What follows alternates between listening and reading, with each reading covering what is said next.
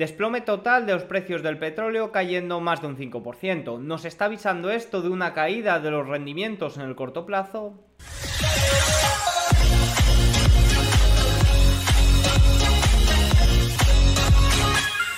Muy buenas a todos y bienvenidos un día más al canal. Hoy es miércoles 4 de octubre de 2023 y en este momento son las 21.16 hora española, 15.16 horario ET.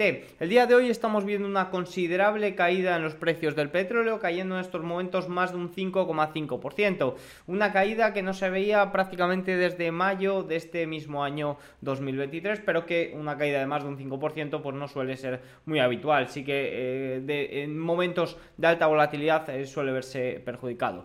Eh, ¿Qué hay detrás de esto? Pues no ha habido ningún dato fundamental especial. De hecho, Arabia Saudí en el día de hoy ha reiterado los recortes de oferta, pero sí que es cierto que entramos en un mes bastante malo a nivel de estacionalidad para el petróleo, también entramos en un momento donde eh, se pueden operar o hay, por ejemplo, los CTAs están esperando operar reversiones de las tendencias que hemos visto en las últimas semanas y también entramos en un momento eh, donde quizás eh, se puede la correlación del precio del petróleo y los rendimientos está entrando ahora en la fase contraria. Ahora vamos a hablar un poco de todo ello. También evidentemente ha habido datos de inventarios donde no ha habido mucho eh, relevante, pero sí que ha habido una demanda de gasolina bastante baja, que por cierto eso avisa de que cuidadito con las cosas. Pero eso sí, hay una teoría bastante curiosa que os voy a comentar que también puede estar detrás de estos movimientos en el petróleo. Por lo demás, hemos tenido en el día de hoy datos de PMI eh, de servicios, tanto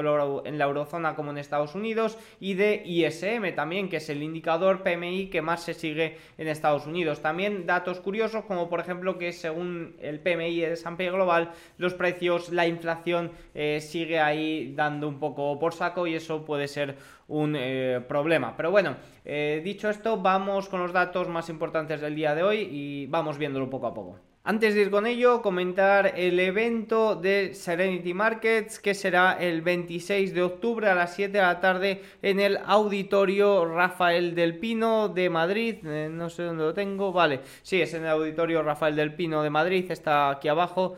Eh, eh, Rafael del Pino. Será el 26 de octubre. Estaremos José Luis Cárpatos presencialmente. También estará Juan Esteve, Héctor Chamizo, J. Lorenzo Trading y estará también pues un servidor. Así que si os queréis pasar por ahí, es una entrada totalmente gratuita. Habrá ponencias de José Luis Cárpatos. Yo participaré personalmente una mesa redonda con eh, Héctor Chamizo y eh, J. Lorenzo Trading y luego pues habrá un poco networking y pues podremos charlar. Eh, ese día quizás no hay vídeo, el informe lo tengo que sacar sí o sí, así que a lo mejor en el networking estoy ahí haciendo el informe. Pero bueno, podemos charlar, si luego podemos irnos a tomar unas cervezas, un vinito o lo que haga falta, si os pasáis por ahí y nos conocemos.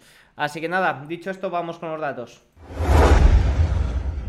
Empezamos con los datos PMI de servicios eh, de la eurozona. Las revisiones de los PMI eh, representan una ligera mejora con respecto a las estimaciones iniciales. Servicios de eurozona 48,7 frente a la estimación de 48,4 y PMI compuesto 47,2 frente a la estimación de 47,1. Sin embargo, la demanda de bienes y servicios de eurozona se está viendo caer al ritmo más rápido desde noviembre del año 2020. La producción tanto en la fabricación como en los servicios también disminuyó hacia el final del trimestre siendo solo la segunda vez este año que eh, ambos sectores se han contraído en general. Eh, dado que el PMI para servicios en la zona euro repuntó en septiembre, podrías sentarte eh, sentirte tendado a ver algunos rebotes verdes surgiendo. Esto nos dicen desde los creadores de la encuesta. Pero no, no tan rápido. Para empezar, el índice todavía está en territorio contractivo. Incluso al observar Alemania y España, donde el índice se movió por encima de 50, esto sucedió solo marginalmente, es decir, el dato fue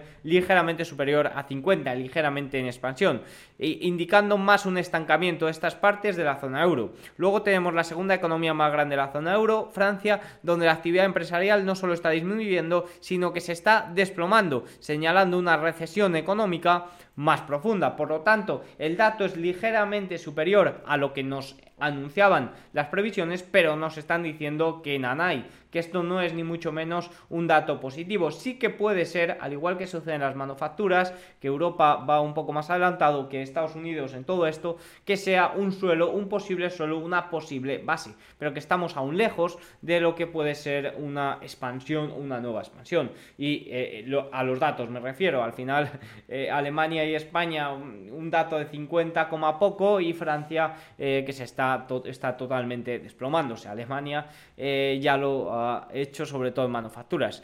Dicho esto, un dato importante, uno de los más importantes del día de hoy, que no he comentado en la introducción con todo esto del petróleo, han sido los datos de empleo de la consultora ADP. Ayer tuvimos los datos de ofertas de empleo de Yols, que tuvimos un dato extraordinariamente superior en una encuesta, recuerdo, que contestan el 31% de los encuestados, que sirvió como excusa para fortalecer al dólar, para aumentar a los rendimientos, incluso para eh, fortalecer tanto al dólar que eh, en, Japón eh, hubo una mano mágica que intervino en el par USD yen para que no superara la zona de los 150, que por cierto tenemos actualizaciones sobre eso porque parece ser que no fue el Banco de Japón o al menos nos están diciendo que no fue el Banco de Japón. La otra opción es que ahí hubiera órdenes masivas en esos precios sabiendo que son niveles de intervención del Banco de Japón. Es una posible opción también, pero resulta curioso y más sabiendo y más escuchando al Banco de Japón durante todas estas semanas diciendo que ese es un nivel para vigilar y para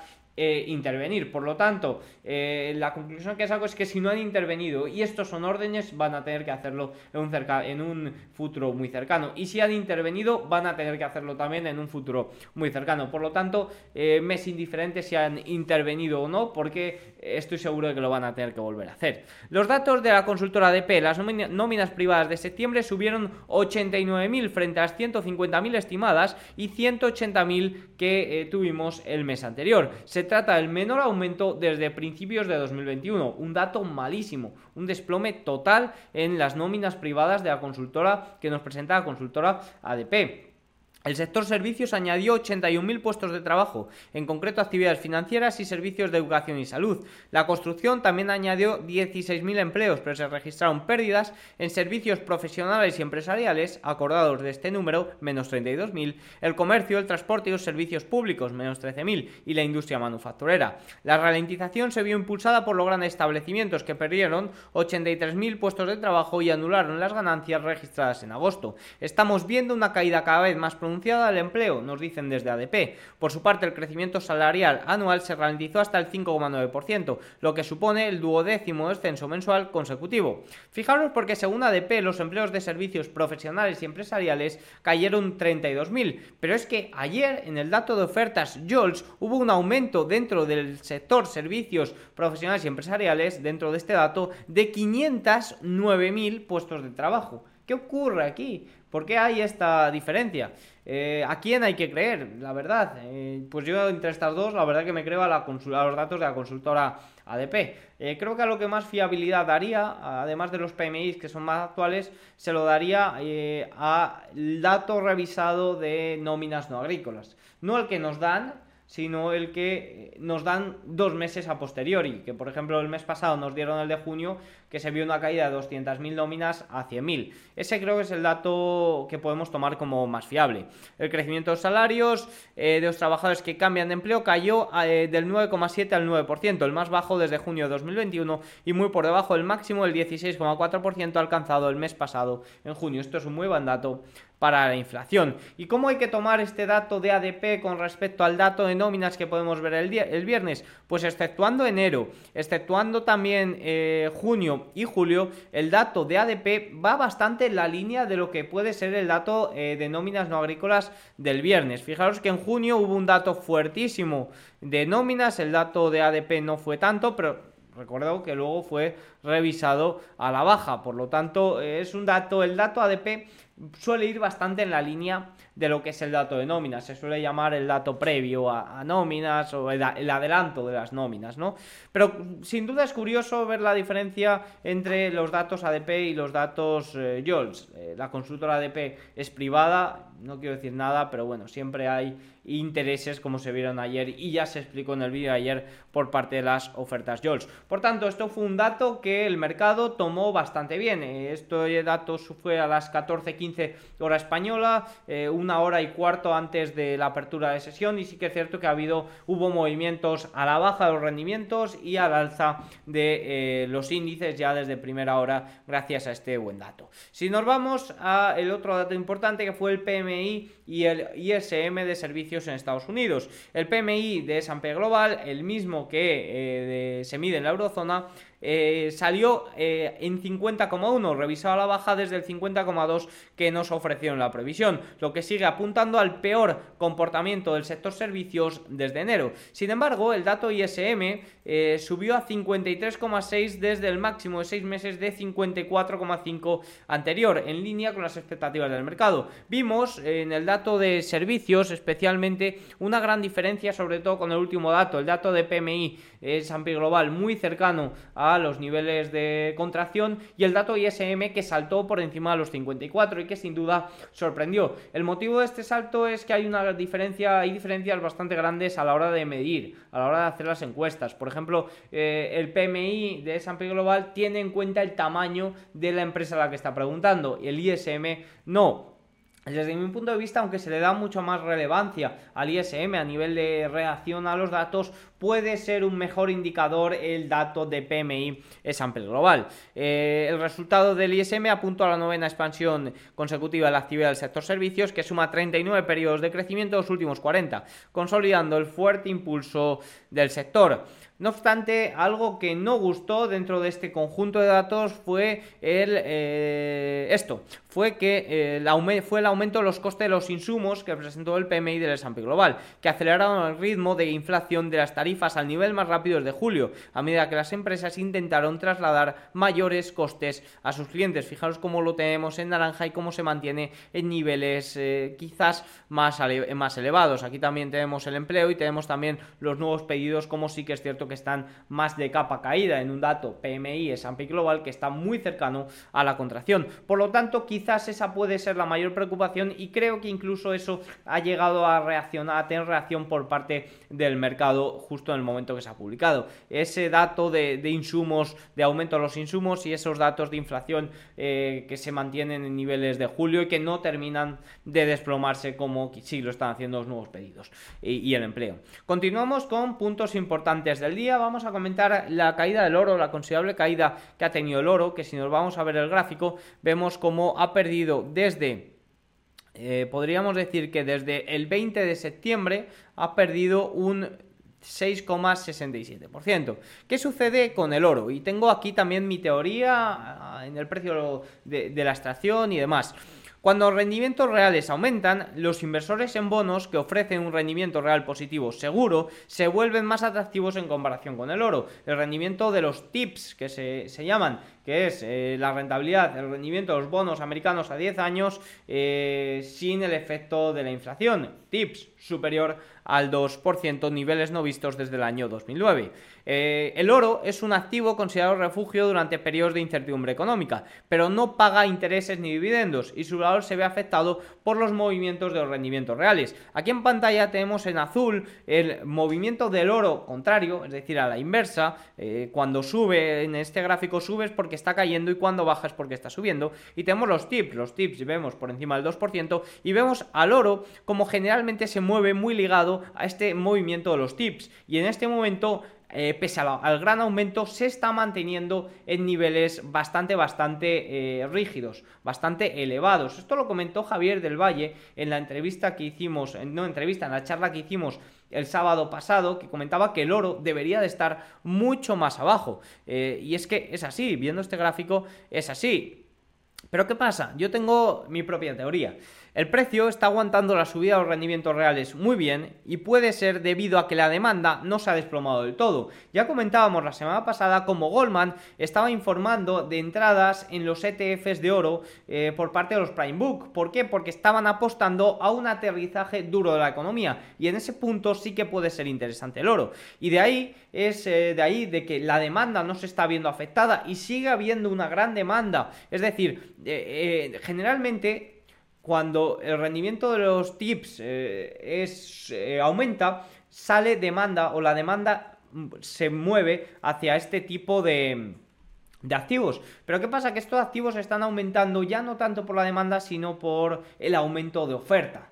Eh, ya hemos comentado, caída de, las tendencias de, bonos del Tesoro eh, americano, por parte de China, Japón y Arabia Saudí en mínimos. Eh, China 16 años, Arabia Saudí 6 años, Japón también bastantes años y unas ventas bastante considerables desde el año 2021. Entonces, al aumentar esto no por, no por demanda, sino por oferta, puede ser que la demanda de oro se esté manteniendo y haga que el precio se mantenga y no reaccione a este aumento. Y de ahí también que los costes de extracción se mantengan por encima de los 1500. De ahí que eh, es también un indicador de que si estos costes se mantienen tan elevados es porque la demanda de oro eh, se mantiene, como también nos está mostrando Prime Book, eh, Goldman Sachs Prime Book. Por tanto, esta es mi teoría un poco sobre el oro, por qué no está reaccionando ante este aumento de rendimientos reales y por qué puede ser una buena oportunidad y lo están viendo las manos fuertes para... Eh, para este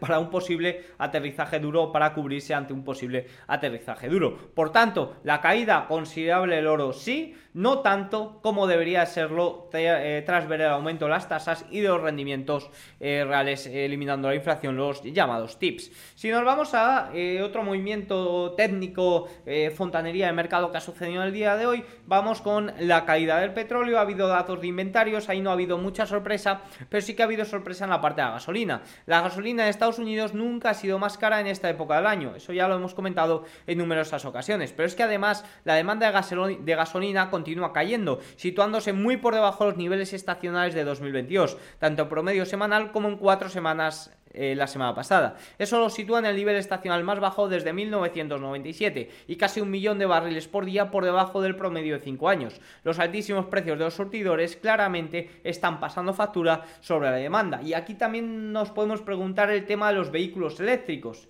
Desde mi punto de vista creo que todavía no es considerable para ver efectos por aquí, pero evidentemente es algo que hay que tener en cuenta. Mayores vehículos eléctricos, menor demanda de eh, gasolina. Pero sin duda la caída del petróleo de en estos momentos más de un 5%, 5,41%, perdiendo incluso media de 50 sesiones, también está marcando el día. Y no ha habido un dato fundamental que, que lo respalde, esta caída. Fijaros, incluso Arabia Saudí reiteró hoy que mantendrá su recorte voluntario de producción hasta fin de año. Y el comité de seguimiento, la OPEP, dijo que no recomendaría ningún cambio de política. Esto dijo Arabia Saudí hoy, algo que debería de ser incluso alcista. Pero bueno, varias cosas a tener en cuenta para octubre. Octubre es el peor mes estacional para el petróleo y las cuotas de importación china fueron más bajas en octubre, ya que China está de vacaciones durante la primera semana. China está cerrado, por lo tanto la demanda de petróleo también es menor. Estos factores hay que tenerlos en cuenta. Pero también han hablado los CTA. Fijaros este gráfico que nos muestra la correlación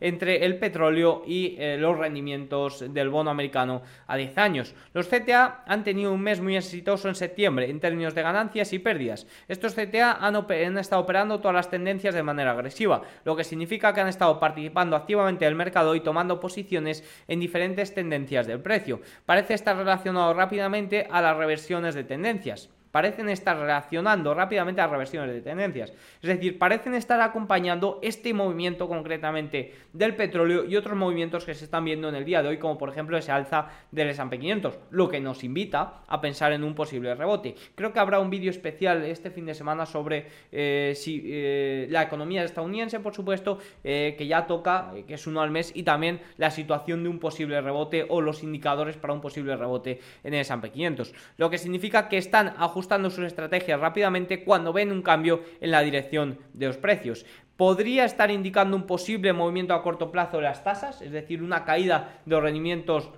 del bono americano a 10 años. Bueno, pues sin duda es interesante y sin duda esto que ha publicado Redfin nos está diciendo que los CTA, eh, o nos está indicando prácticamente que los CTA están preparando, están reaccionando por este movimiento tan fuerte también en los precios del petróleo. Ahora, ¿cuál es, o cuál es una teoría curiosa con la que me he encontrado en Twitter y que no me parece para nada descabellada en cuanto al alza del petróleo? El petróleo lleva subiendo considerablemente, nos vamos al West Texas, desde junio, desde finales de junio, del año 2023. Ha llegado a subir hasta los 93 dólares, situándose por encima de los 40, prácticamente subiendo un 40%. Ok, em, el último dato de inflación de IPC que se ofrecerá antes de las elecciones será el 15 de octubre del año 2024. Eh, curiosamente, el dato de un año antes es el que presentaremos o conoceremos este mes.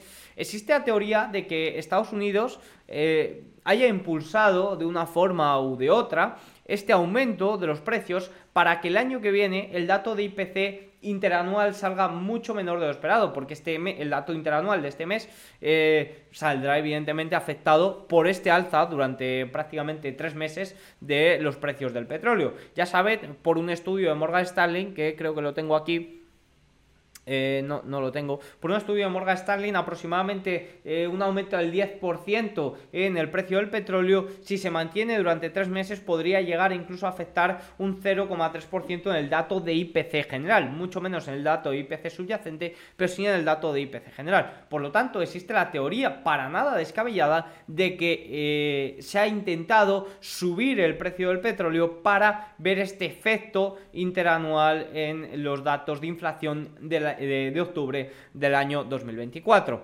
Ahora, sí que es cierto que Estados Unidos tiene poco para jugar eh, con esto. Las reservas están en mínimos desde 1983. No me parece para nada una teoría descabellada, pero sí que es cierto que, eh, bueno, pues como todas las teorías o todas las tesis pueden tener contrapartes y pueden tener eh, lagunas, por así decirlo. Pero bueno, sin duda me parecía interesante comentarlo. Continuamos más con algunos datos de un posible rebote que ya digo que creo que lo avanzaré más en detalle durante este fin de semana, incluso, eh, bueno, pues aportando más datos, pero en el día de ayer los valores del S&P 500 alcanzaron el mayor número de nuevos mínimos de 52 semanas desde octubre del año 2022.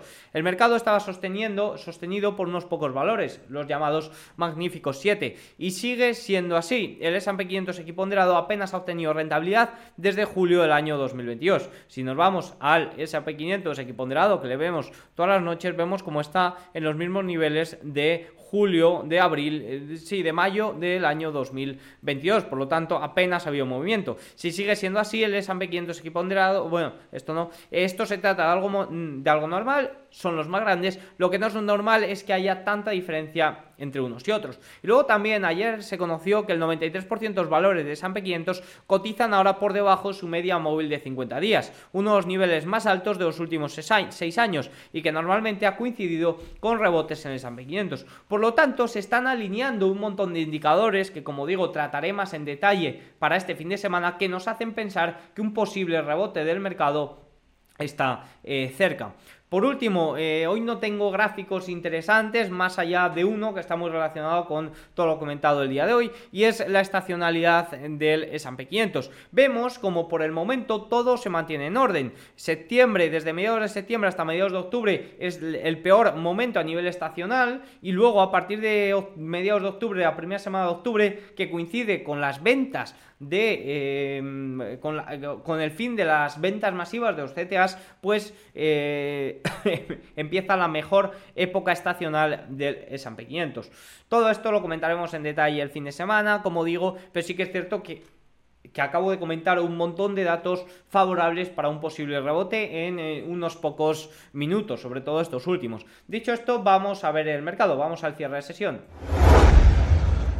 Empezamos por Europa. Eh, el ex, el Eurostock 600 en el día de hoy pierde un 0,14%. Ya comentábamos que se ha perdido un nivel muy importante, los 400 50 podríamos decir 440 445 ahí está un poco la zona de resistencia si se recupera de nuevo de forma fuerte como se hizo en marzo de 2023 ok pero mientras tanto esto funciona como resistencia y habría que vender cualquier toque aquí recordemos que hay una gran diferencia como por ejemplo eh, que que eh, la media de 200 ahora se encuentra por arriba. En su día estaba por eh, debajo. De momento la pinta no es muy buena en el Eurostock 600. Eurostock 50 sí que se ha comportado mejor, pero también se encuentra por debajo en media de 200. Eh, ojo a posibles cruces eh, muy peligrosos con la media de 50 y también por debajo de la parte del canal de un nivel importante. ¿Qué tiene? Tiene por debajo un nivel de soporte como son los 4000 podríamos decir 4.000, 4.050. Vamos a dejarlo ahí como un nivel de soporte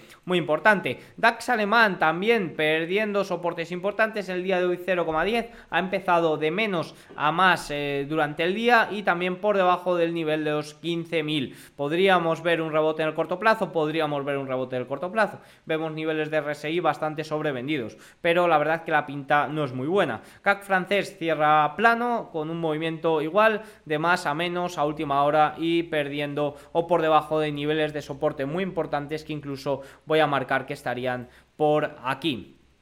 IBEX 35 menos 0,68 en el día de hoy, perdía ayer de forma muy fuerte la media de 200 sesiones y una segunda sesión por debajo no es ni mucho menos positivo. Nivel de resistencia, eh, la media de 200 y los 9.260. Reino Unido menos 0,6% abajo, Italia menos 0,25, aguanta media de 200, Suiza más 0,41 y Países Bajos más 0,65. Si nos vamos a eh, Asia, el Hansen en el día de hoy 0 0,78%. De momento no sabemos dónde está el suelo ni rastro de fuerza, por lo tanto poco tenemos que hacer aquí. Yo no busco suelos. Nifty indio 0,47% a la baja, Nikkei japonés menos 2,28% totalmente desplomado por toda la volatilidad y pánico que hay tanto por parte, por parte de los inversores con el Banco de Japón y el gobierno. Una inflación más elevada de lo esperado, eh, anuncios de compras de bonos, eh, intervenciones en el par USD JPI, un 47% de toda la deuda del gobierno la tiene el Banco de Japón.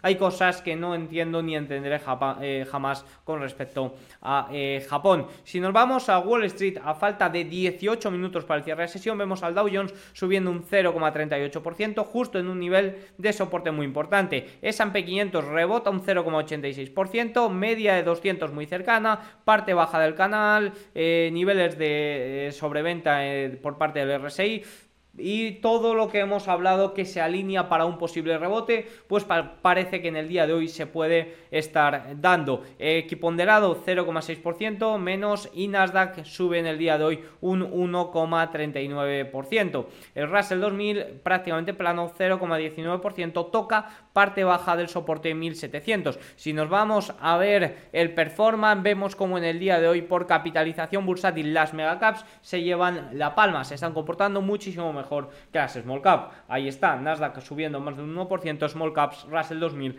prácticamente planas. Si nos vamos a ver por capitalización, en el día de hoy servicios de comunicación cíclicos y tecnología están eh, haciéndolo mejor. Eh, la energía lo que peor se está comportando evidentemente por una caída considerable del petróleo de un 5%. Eso sí, los últimos tres meses la energía lo que mejor se ha comportado por esa subida tan considerable también de los precios del petróleo. Todo está ligado. Si avanzamos un poco más, evidentemente lo más importante, caída de los rendimientos el día de hoy, a 10 años corrige un 1,48% hasta el 4,72%. Eh, ha habido un hecho bastante importante, sobre todo en la rentabilidad del bono eh, americano a 30 años, y es que se ha tocado el nivel psicológico del 5%. Parece que aquí también han entrado numerosas órdenes al ser un nivel psicológico y ha habido una corrección instantánea en cuanto se ha llegado a este límite. Ha corregido del 5% al 4,85% que se encuentra en estos momentos. El bono alemán también corrige en el día de hoy hasta el 2,92%, se mantiene en niveles muy elevados, pero bueno, es un primer paso para una posible, más que posible corrección en el corto plazo. Bonos japoneses 0,8%, aquí es donde está el problema y en caso de que sigan subiendo las tasas, el culpable va a estar aquí, porque es lo que está tensando y sobre todo en las sesiones asiáticas, empezando con un aumento en la rentabilidad de los bonos japoneses, como por ejemplo ha sido el día de hoy un 0,8%, cuesta mucho más remontar. Tienen que suceder datos y eventos como los que han sucedido durante el día de hoy. El VIX corrige y pierde la zona de los 20, corrige en el día de hoy hasta los 18,4. West Texas corrige considerablemente, como hemos comentado, hasta el 5%. Niveles importantes en los 81, 83 dólares son niveles de soporte bastante, bastante importantes. Si continuamos, el oro en el día de hoy prácticamente plano, también recordemos en un nivel de soporte muy importante. Ya hemos visto que incluso debería estar mucho más abajo, que se está manteniendo por eso, porque la demanda está siendo muy elevada ante el miedo de que pueda haber un aterrizaje duro, ante la protección que esto ofrece. El dólar corrige en el día de hoy un 0,37% y eh, frente al euro también corrige un 0,5%. Después de una considerable caída, pues eh, viene su considerable su corrección. Niveles importantes el dólar, 100 en el índice dólar, 105,2 y también media exponencial de 21 sesiones eh, a tener en cuenta. Por último, si nos vamos un poco a los market leader, que hemos visto como el día de hoy estaban subiendo considerablemente, Apple 0,87, Microsoft 2% arriba, Amazon 1,87%, Nvidia 0,98%. No pudo en el día de ayer con la media de 50 sesiones, nivel muy importante. Google subiendo un 2,36% después de hacer eh, importantes anuncios a nivel tecnológicos. Eh, Meta corrige, sube en el día de un 1,76%, 79%, y Tesla gana en el día de un 5,9%, llegando al mismo nivel del 19 de septiembre y ante unos niveles importantes como podrían ser los 264. Y también en Tesla, ya lo he comentado en numerosas ocasiones, se mueve mucho por banderas, por lo tanto trazo línea de tendencia también muy importante que coincide con esos niveles. Pero fijaros cómo Tesla se mueve mucho por banderas y es sin duda una forma muy interesante de operar las roturas de banderas. Por lo tanto, ahí es donde se encontraría roturas ahí, sí que serían un buen eh, indicador. Por lo demás, eh, creo que he comentado todo, creo que no se me olvida nada. Para mañana tendremos datos importantes de peticiones semanales de subsidio, como cada jueves, y también tendremos datos eh, y estimaciones por parte de Goldman y de las principales casas de análisis sobre lo que podemos esperar del dato de nóminas no agrícolas del viernes. Poco más debo decir espero que os haya gustado el vídeo, si es así, hacedmelo saber con un like, un comentario y nos vemos mañana. Chao.